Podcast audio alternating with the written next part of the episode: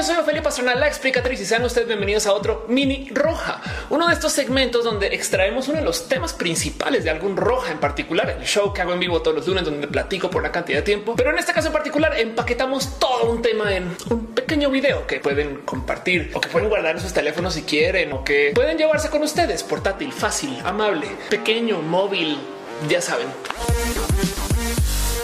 Antes de seguir, me gustaría nomás darle un agradecimiento a Alejandra Lara, a Falefe, por editar estos videos y hacer que esta sección sea posible. Es una pasadita por su canal o por lo menos escríbanle. Sepa que hay más gente aparte que Ofelia detrás de estas cosas. Gracias, Ale. Hoy les quiero hablar de un tema en particular solo para fans, los fans más clavados, más importantes, para los que llevan más tiempo viendo roja y estas cosas. Un tema que seguramente se han enfrentado ustedes en algún momento. No sé si sabían, existe una palabra para eso. En inglés se llama gatekeeping. Esta cosa que hace la gente cuando quiere limitar el acceso a personas nuevas a una comunidad cualquiera.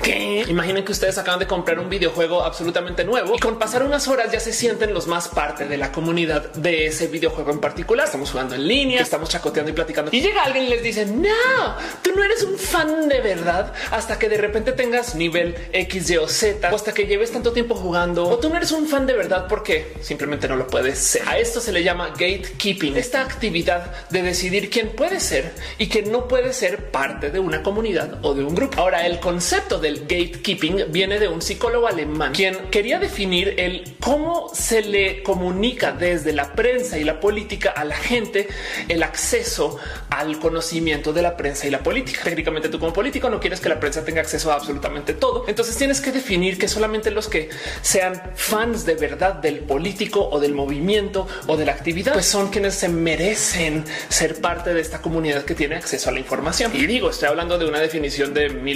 1947, creo. Pero el tema es que el gatekeeping sucede en una cantidad de situaciones donde ustedes creerían que no ameritan suceder. Hoy en día tenemos gente en redes sociales diciéndonos que nadie puede ser parte de absolutamente nada porque nadie se merece ser parte de nada. Toda esta gente que dice el que no sea un lo que sea de verdad. Un hombre de verdad es quien X yo. Una mujer de verdad es quien. Un mexicano de verdad es quien. Y el tema aquí es que en la superficie esto suena sumamente inocente porque en última se dices pues sí, eh, la verdad es que para ser un mexicano de verdad sí tienes que cumplir con algunas de estas cosas, sino que resulta que cualquier persona se puede declarar mexicano o mexicana. Pero es que hay tanto de este tema en particular que me llama la atención porque se puede volver tóxico así. Por ejemplo, en el mundo de la música es muy, muy, muy normal despreciar a alguien solamente porque le gusta algún género en particular. Todos tenemos a este primo o prima que no le gusta el reggaetón o capaz ustedes son personas que le tienen disgusto al reggaetón en general porque pensarán algo acerca del género musical que por algún motivo lo hace menos especial, importante, porque no nos gusta divertirnos o algo así. No, no, no sé.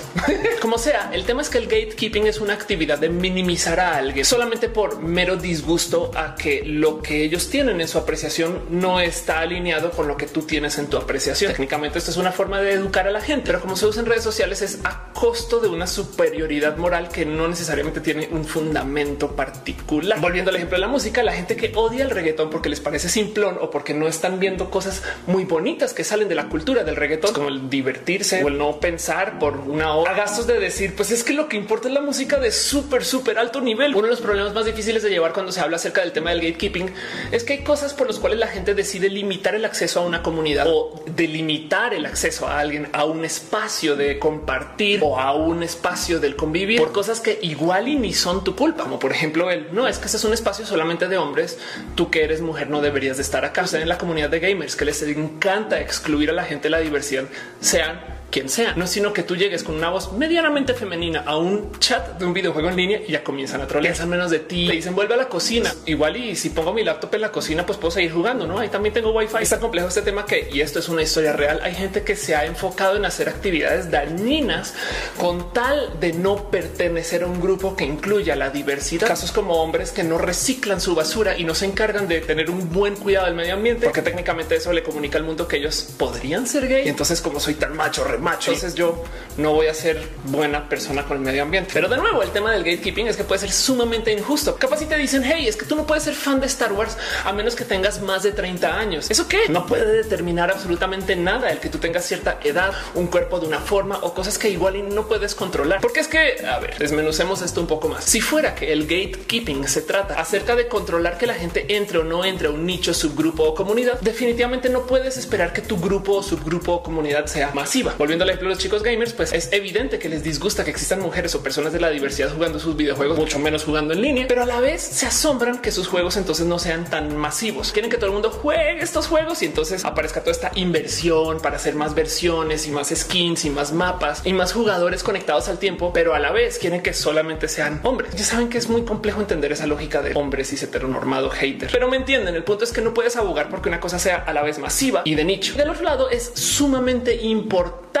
entender que la representación es lo que mueve los mercados hoy en día, porque para que algo sea masivo necesitamos que le hable a toda la gente para que cada quien pueda conectar y lo pueda llevar. No le hizo daño a absolutamente nadie el que existan mujeres Ghostbusters. Y no cambió la dinámica de la serie, no cambió los recuerdos de la gente que vio las películas originales en su momento con solo hombres. Y para rematar tampoco eliminó las películas originales, pero del otro lado inspiró una cantidad ridícula de niñas chiquitas a que ellas puedan ser parte de este mundo inmenso de lo que representa toda la historia de los Ghostbusters. O sea, como todo aquello inclusión es gratis, solo permitir que suceda. Pero hay gente que se va a parar en sus pestañas diciendo no, no, no, no, no, no, no. A ver, a ver, tú tienes que cumplir con estas cosas para ser parte de esta comunidad. El valor de cualquier comunidad se mide con el cómo aceptan a los nuevos o a las nuevas o a las nueves a su comunidad. El valor de un skate park se mide por el que hacen con la gente nueva que llega, que está literal aprendiendo a montar en patineta junto a esta gente súper profesional. Y si bien admito que hay círculos donde la gente está haciendo trucos muy avanzados, también debería haber un espacio para la gente nueva, quienes eventualmente un día podrían ser los las y les avanzadas. Hace sentido esa analogía. Tú como comunidad nunca vas a poder crecer si te encargas de eliminar a toda la gente que está medianamente o altamente interesada en tu comunidad solamente porque no cumple con los requisitos de las cosas que tú crees que deberían de ser quienes son parte de esa comunidad. De hecho, hay muchos géneros musicales que literal se están desapareciendo porque los músicos y quien consumen esos géneros se encargan de que quien llega nuevo al género musical no se sienta bienvenido. Entonces se van a hacer otras cosas o se van a ser parte de nuevas como modificaciones de esa comunidad y por consecuencia tienes una cantidad de chavorrucos que cada vez son menos que les gusta ese género en particular, pero pues que se está acabando porque cuando llegaron los nuevos todos interesados les dijeron no, eh, o sea, solamente si tú naciste del 76 al 84 puedes ser parte de este grupo súper select y la gente del 85 está así. Pues es que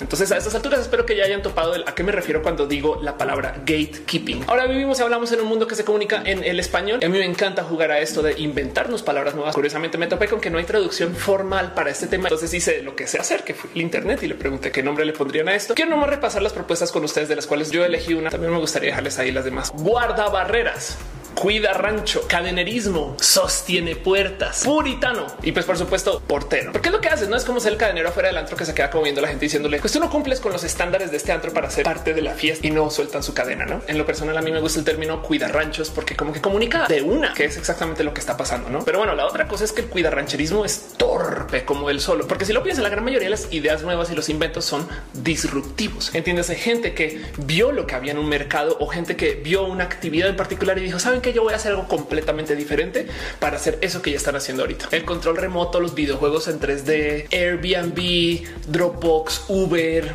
el tener celulares que tú pudieras tocar. Todas las ideas disruptivas básicamente son respuestas a cuidar rancheros que se paran a decir no, no, no, no, no, no, no, es que si tú vas a hacer tus celulares, los tienes que hacer como los estamos haciendo en el resto de la industria. Si no, no es un celular de verdad. Y entonces es una lástima porque esta actividad tiende a centrar a que la gente se enfoque en hacer las cosas solamente de un modo y como que asesina un poco la diversidad. Y ni hablar de la gente que hace como tipo fan art o a la gente que quiere extender las historias de cosas que ya conocemos. Estas personas que se dedican a hacer cómics y libros de lo que sucede en el mundo de Star Wars o esta gente que se sienta como atar con teorías lo que sucede dentro del universo de Marvel. Todo eso técnicamente no se permite dentro del cuida rancherismo porque es solamente lo oficial lo que cuenta. Y es que hay el problema. Lo oficial es oficial hasta que ya no nos sirve que sea oficial o mientras más nos adueñemos de la comunidad en la que estamos, más la ayudamos a crecer. Y en este mundo digital en el que vivimos, donde todo depende del algoritmo, ser cuida ranchero tiene además el problema que nos autoalimenta lo que ya queremos consumir. Primero que todo, el filtro burbuja ya es una realidad donde si tú solo consumes noticias de izquierda, entonces Twitter y Facebook y Google Noticias y todos estos algoritmos que te alimentan información a ti te van a mostrar solo información de izquierda y vas a pensar que es lo único que existe, tanto como si tú solo consumes noticias de tu ciudad, es lo único que te van a dar para que tú leas y vas a pensar que es lo único que existe. Entonces, si tú eres una persona de altísima incidencia de cuidar rancherismo, te super prometo que las redes sociales se van a encargar de mostrarte solamente las cosas que tú crees que están pasando dentro de tu comunidad. Y el de mañana en potencia descubres que hay algo absolutamente nuevo que no has visto y te va a sentar muy mal. Y eso es porque no tenemos una cultura de aceptar la diversidad, lo nuevo, la gente rara y la gente diversa que se acerque a lo nuestro y que en últimas de cierto modo lo quiera compartir. Que una persona no sepa tocar un instrumento musical debería ser bonito para quien está ya haciéndolo de modo profesional. Eso aumenta las capacidades de quienes somos. Lo mismo en de los videojuegos, que de repente aparezcan muchas niñas y niños debería ser muy bienvenido dentro del mundo del gaming, porque quiere decir que más gente está comprando tu juego favorito y eso va a hacer que el juego crezca en general. Me sorprende que la respuesta al uy, qué mal que juegas no sea un hey, ven y yo te enseño versus un ay, qué idiota que eres. Uy, ¿por qué no te sales ya? Vete a la chica para dejarles en claro donde esto del filtro burbuja se puede poner real. Es que justo por los cuidarrancheros de los videojuegos tenemos esta noción de que el mundo del gaming le pertenece solo a hombres, pero así mira las estadísticas y casi el 46% de los videojugadores del mundo son de hecho las videojugadoras. O sea, casi la mitad de la gente que juega videojuegos son mujeres, pero porque tenemos a todos estos cuidarrancheros diciendo esto solo de niños. Entonces pensamos que lo es así. Y bueno, ok, para los puristas ahí en México la estadística es del 41%. Pero ¿sabían ustedes que el 41% de la gente que juega videojuegos en México son mujeres? ¿Saben quiénes? ¿Las conocen? Si en su imaginario solamente hay hombres que juegan videojuegos, dice que el 41% o un poquito más, si estamos afuera de México, quizás en Estados Unidos, de las personas que juegan videojuegos son mujeres. ¿Quiénes son? Eso es culpa del cuidarrancherismo. Pero bueno, del otro lado y solamente por hacer el ejercicio académico, entiendo por qué existe gente así. La verdad es que también el cuidarrancherismo defiende lo identitario. Si a ti te costó mucho ser gamer porque llevas jugando desde que tienes los cuatro años y de repente llega alguien con Candy Crush y te muestra un celular y te dice, ah, yo también soy gamer, pues capaz si te da algo en el corazón porque tú dices, hey, a mí me costó un buen ser parte de esta comunidad y pues no puede ser que con cualquier bobada tú también. El problema aquí es que la defensa de la comunidad no se puede hacer a base de excluir gente. Lo que sí es interesante de ver es como cada vez gracias a la tecnología y al acceso a la información tenemos más gente que pone en duda todas estas cosas de lo identitario. Por ejemplo, gracias a la tecnología de la belleza, de la transición o de lo hormonal, tenemos gente que hoy en día pone muy en duda lo que es fácilmente ser hombre o mujer o que se despierta un día y dice yo me siento hombre y en la tarde resulta que acaban viviendo su tarde como mujer y al otro día vuelven a vivir como hombres y gente gender fluidos, gente gender queer también y con tanta tecnología e información se pone en duda lo que es el ser una persona de una nación. ¿Qué es ser un chileno de verdad? ¿Qué es ser un mexicano de verdad? ¿En qué momento dejas tú de cuestionar que si alguien nació o nació en un lugar puede ser o no de otro lugar? Yo, por ejemplo, como inmigrante o emigrante, me ha tocado enfrentarme con gente que me dice que porque yo no hice algunas actividades a los seis o siete años, entonces técnicamente no puedo ser realmente una persona mexicana. Pues sí, evidentemente también se pone a prueba lo que es ser parte de una raza o lo que es ser parte de una profesión o lo que es ser parte de una actividad. Pero de nuevo, el cuidar rancherismo puede ser tóxico en 3, 2, 1 si consideramos que su última actividad dentro del mundo purista limita a la gente nueva y siempre vamos a necesitar gente nueva en cualquier comunidad para que funcione. Digo, la defensa de lo puro es racional. De hecho, hay trabajos que necesitan de varios requisitos estrictos para poderlos cumplir. Me asustaría mucho entrar a un quirófano y descubrir que mi cirujano es un doctor que se entrenó usando métodos que no son los métodos estándar de aprendizaje de la medicina. Y pues que quién soy yo para decir que es un doctor y que no es un doctor. Y del otro lado, las dinámicas del conocimiento son muy controladas debido a que hay centros y lugares y espacios que se dedican a manejar esas esferas del conocimiento y del saber, universidades, centros de entrenamiento. Con el Internet y con la educación en línea, esto puede que se le dé en la madre. Pero no obstante, sí hay espacios donde se requiere de una élite del conocimiento y que se haya formado por literal de altísimos niveles de cuidar rancherismo para asegurarse los doctores élites sean realmente controlados por otros doctores que se encargaron de que solamente los mejores de los mejores pudieran llegar a hacerlo. Aunque esto de nuevo lo pongo nomás en duda, siempre y cuando no tengamos la tecnología para que cualquier persona pueda hacer ese tipo de trabajos de profesión súper especializada, tomando en cuenta que cosas que hacemos hoy en día hace 100 años casi que nadie lo podría hacer. Se los digo como una youtuber que graba en su casa con una cámara HD, cosas que hace 100 años ni al caso. ¿Quién determina quién es digno o no? Capaz y la solución a ese problema se vuelve nomás un tema de acceso, pero por dinero, no? Los que puedan comprar más tiempo son a quienes se les permiten que sí aprendan y a los otros no. Y eso suena también rudo contra el desarrollo de cualquier comunidad en general. Este tema no debería de ser tan tema siempre y cuando consideremos que, pues, que tú deberías estar listo o lista o lista a lidiar con cosas que no son necesariamente de lo tuyo, pero también para permitir que quien no está ahí se acerque contigo. La primera pregunta que le haría a la gente que es altamente cuida ranchera es cuál es el problema con permitir que gente nueva sea parte de tu comunidad o del otro lado, así como existe esta masculinidad frágil. Pues entonces yo también dejaría la pregunta de él, ¿por qué tú eres un profesionista con tanta fragilidad? Si tú llevas toda tu vida jugando videojuegos que de repente llegue alguien nuevo, ¿por qué le quita a tu valor de lo que tú ya has hecho? Si tú llevas toda tu vida tocando un instrumento musical, ¿por qué el que alguien lo haga mal te amenaza? Creo que lo primero a considerar es el por qué nos sentimos amenazados cuando llega gente nueva que no cumple con nuestros requisitos. Y de ahí luego, ¿por qué la solución es en vez de yo trabajar en lo que me amenaza a mí, obligar a que alguien no sea parte de mi comunidad? Ya saqué a los nuevos, entonces los novatos, adiós, bye, váyanse a pelar patatas y yo me quedo aquí en casa siendo la misma persona que antes. Raro, ¿no? El cuidar rancherismo es generalmente raro. Como que me salta que a veces la gente no está lista para lidiar con gente que no esté 100% sobre su propio camión y entonces no entienda que la diversidad es lo que nos hace fuertes. Quizás el rancherismo sirve cuando tú tienes tantito de una cosa en particular, la necesitas proteger porque no hay para darle a todo el mundo. Si tú quieres que tu videojuego sea muy de nicho, porque literal solamente hay 10 copias de ese videojuego, entonces en ese caso, pues sí le das la llave a nueve personas y controlas muy bien quiénes son esas nueve personas. Pero si tú quieres que algo sea masivo y hay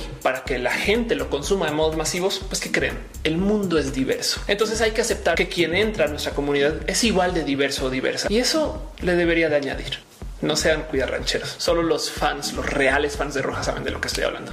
Y gracias por ver este video hasta acá. Ya saben, denle subscribe, campanita, dejen sus comentarios. ¿Qué opinan? ¿Les parece que el cuidarrancherismo vale la pena en algún momento o situación o en alguna condición en particular? Los quiero.